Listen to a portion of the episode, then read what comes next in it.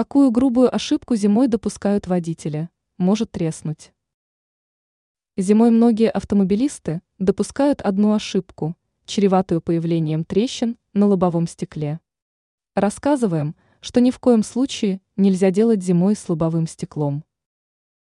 Что нельзя делать с лобовым стеклом зимой?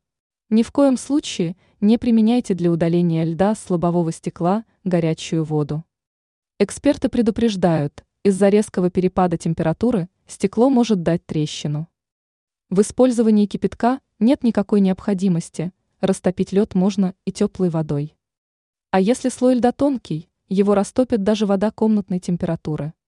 Оптимальный вариант – приобрести размораживатель стекол, антилет. Ранее мы рассказывали, как проверить качество бензина с помощью листа бумаги.